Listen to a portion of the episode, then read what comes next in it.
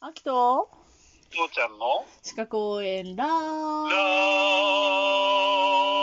ージ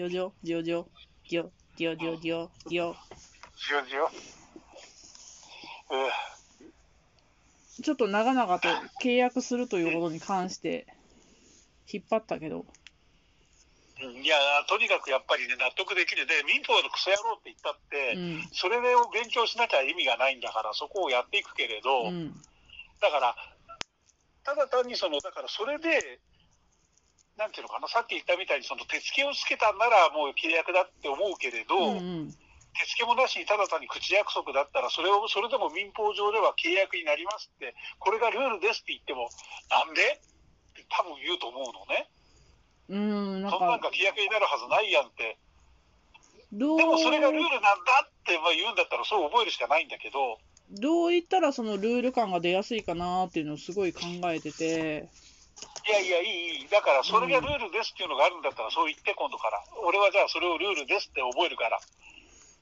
じゃあまあたこれはだルーそルでれがす頭に入るかどうかわかんないからいいよしばらくしたらまたすぐになんでってなるかもしれないけどそれは構わんうん、秋の方でちゃんとメモして、ルール1とか、ルール、これはルールとして覚えてっていうのは、箇条書きにして、ルール1はこれ、ルール2はこれってちゃんとメモしてって。わあ、お仕事が増える。今ちょっと頑張るわ。うん。だから、いや、そうしたらさ、これはルールいくつで言ったよって、うん。うん。言えるじゃん。まあ、俺ね、の方でメモしてなかったら、それ、嘘言われてもわかんないけどな。そうね。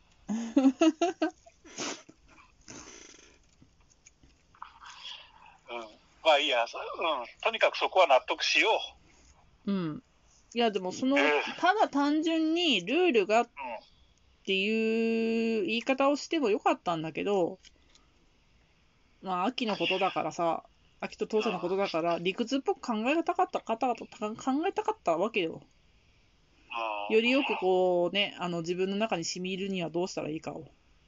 まあ、いいんじゃないだから、だから一生懸最命初やからや白熱できたじゃない八。百屋さんの話をしたわけよ。はいはい、まあいいよ。じゃあそ、そっから先進もうぜ。進もうぜ、今回は。うんうん、オッケーオッケー。もう一つ、じゃあ、えっ、と、先日私たちドコモのアハモンに変えましたが、はい。アハモンにするにあたって、こう、長い長い長い長い長い使用契約の、こう、ぐるぐるぐるぐるスストローク下までしていって、同意するにポチッとしたと思いますけど、ススクロールね、うん。うん。同意したと思いますけど、はい、このような契約の仕方を、えーっと、約款取引と言います。約款取引、はいはいはい。うん。うん。名前だけね、ねえーっと、ね、細かい文字でびっしり書かれてるのをこう全部読んだことになってるけど、まあ、これ契約したらその、この細かい文字で書かれたこと全部納得したよっていう風なうん。うん。意味合いになっちゃうので、はい。まあ、一応、ね、約款取引については、こう定型約款を使用する取引で、消費者、え要はポチる方が、損害を受けな受けることがないようにするために、まあ、民法で規定はあります。えというお知らせだけでした。はい。うん、はいはい。よし、じあゃあ、の、父ちゃんが大好きなさ、うん、ハインラインっていう作家のうさ、ん、うん。中にあの、DD ハリマンっていう人が出てくるのね。はい。この人は大金持ちで月に行きたいって、まあ SF 小説なんでさ、うん、うんあの月に行きたいっていう夢を子供の頃から持っててそれを実現するために一生懸命金を貯めるためにうん。努力してたらいつの間にかものすごい大企業の社長にかいなっちゃって、おううん、商売がひあのなんていうのその人を話してくれなくて、うん。気づいたらもうお年寄りになって月に行けなくなっていたっていう、はあ。うんまあそその後もいろいろあるんだけれうどん、うん。さ、うんでこの人がさ、うんその商売をやり始めたっていうかまだアルバイトをやってた時にさ、うん電報のなんていうの、配るバイトをしてた。はいはい。でその前方の裏面に、うん。その約款が書いてあってう、んうん。ちっちゃい文字で。うん。で、それを暇に持て余して全部を見たら、うん。ものすごい美しい文字だって感動したってわけ。へえ。で何が書いてあったかっていうと、うん。うん、私たちは届ける努力はするけれど、うん届ける約束は一切しないっていうことをはは、美辞麗行から書いて、ずーっと書いてある。なるほど。うん、だから、たとえその届かなくっても一切責任は負わないっていうことが綺麗に書いてある。あうん、そういうことを書いてあって、それに感動して、うんじじ自分はそれをそれをすすごく生かしたっていうことを、なんかすごい書いてあったの。あ。うんうん。うん、すごいその、約款っていう言葉はね、それをすごく思い出させるっていう、どうでもいいことに1分以上かけてごめんね。いや、でも、おかげで約款取引について、もうオールオッケーじゃないうん、そうだうね、ん。そう、皆さんもハインラインは読んだ方がいいよ。うん。あの人は素晴らしいから。じゃあ、次、ちょっと巻き目でいくね。うん、えっと、いついつまでに、じゃあ、じゃあ、あのーなんていうかな。よく、よく、そうね、秋が去年言われた、今年、宅建に受かったらうん、 1万円あげようって言わ言わ何れ言わたれとするじたのゃんそんな。こと。それは上司にですよ。と言われあそう言われてたとするじゃん。いやう、ん言われてないけうどんうん言われてたとするじゃん。うんうん。っていうことは、宅建ふ、まあ、不確かなことだけど、うん、不確かなことではあるよ。けど、宅建に受かるっていうことが、条件で、うん契約が発生するわけよね。うんうん。わかるはいはいはい。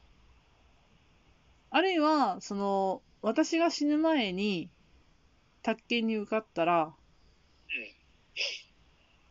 えーっと、1万円あげようにすると、するじゃん。うん、で、そしたら、私が死ん、宅建で、私が宅宅建受かる前に私が死んでしまったら、1万円ずつもらえんわけやん。うん。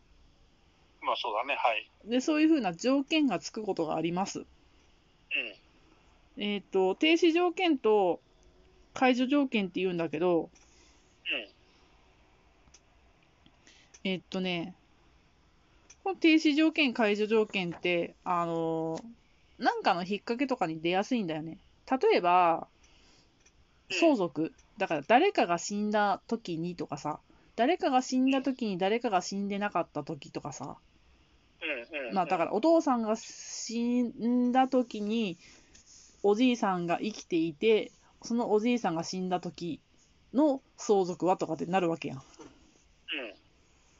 あそういうのがあるのでえーっとこの停止条件解除条件というのが発生しますうんうんうん。はいはいなんとなくね停止条件と開示解解除開いて示す解除解除。解除うん。ちょっとねハンターハンターっぽいですねはい。知らん世界だ。うんだったらだったらなスルーしていいよはい。ごめんよ。うんうん。例えはばいそうね、 OK ですその解除条件とか停止条件とかってあなたが二十歳になったらとかさうんうんうん。。私が死んだらとか二十歳になったらお祝い金として今まであなた名義で貯めていたジュニア兄さんの口座の権利をわ与え与えようとかさうん。うん。あり得るじゃん、アンテル条件だね。うん、そういんんうん条件をつけることができますはいはい。ただし、要は何とかになったら、うん、こうっていう条件でやっていくのが開示条件で、そうそうそうで、反対にこの条件になったら終了しますっていうのが解除そ条う件そうになそうるそうわけそうそうね。うんうんうんうんでププログラマーは分かりやすいな、これ。あの、あなたが二十歳になったら、あなたのために積み上げ、積み立ててきたこの定期預金のあなたにあげましょうって言われてたとして、うん。 19歳の人が、あでも20歳になったらもらえるんだから今のうちもらっちゃえとかって、あの、口座番号を盗み出して、その積み立ててあげたお金を全部引き出したとするじゃん。うんうんそれはあのあなたのために積み立てしてましたよっていう人の不利益なになるわけじゃん。うんうんうん。で当事者がこう不正によって条件を制御させた場合になるわけよね。うんたらうんうんその取られた時点で、あなたのために積み立ててたのに、あなたが勝手に下ろすなんて、もう、これは最初からなかったことよっていうふうに言うことができると。うん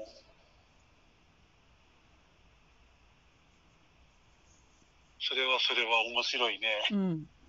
これね、あの、相続とかで出てくるのね、あの、遺言書を書き換えてましたとかいうのでね、うん相続権を失うとかそういう話で出てきたりします。